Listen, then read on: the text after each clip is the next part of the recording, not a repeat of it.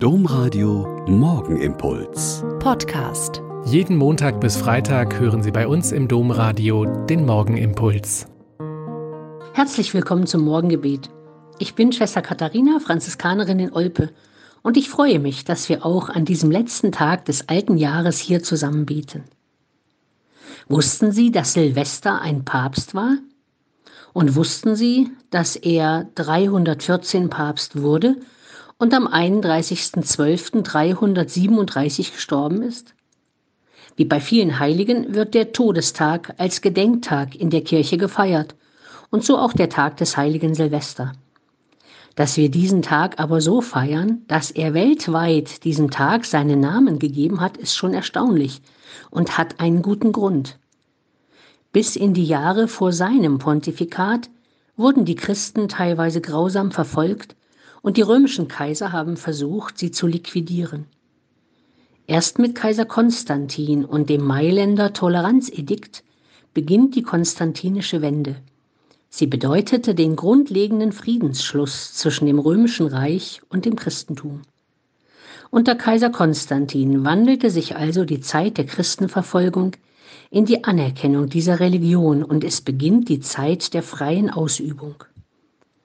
Für uns ist Silvester der letzte Tag des Jahres und der Übergang ins neue Jahr. In vielen Klöstern, so auch in unserem Konvent, wird die letzte Stunde des alten Jahres in der Kapelle im Gebet verbracht.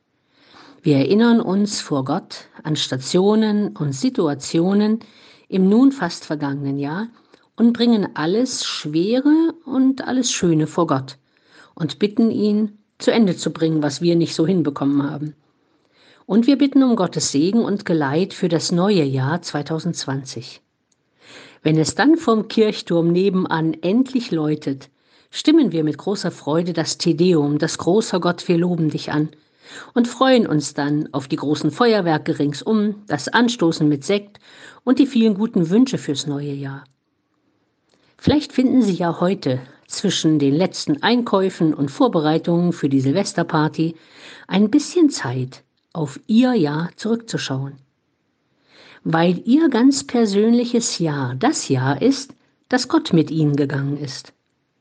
Und ich und Sie können fest darauf vertrauen, dass Gott auch im neuen Jahr mit uns geht. Durch alle Höhen und Tiefen, Rennstrecken und Slalomläufe, Abstürze und Comebacks, von denen wir heute noch nichts ahnen.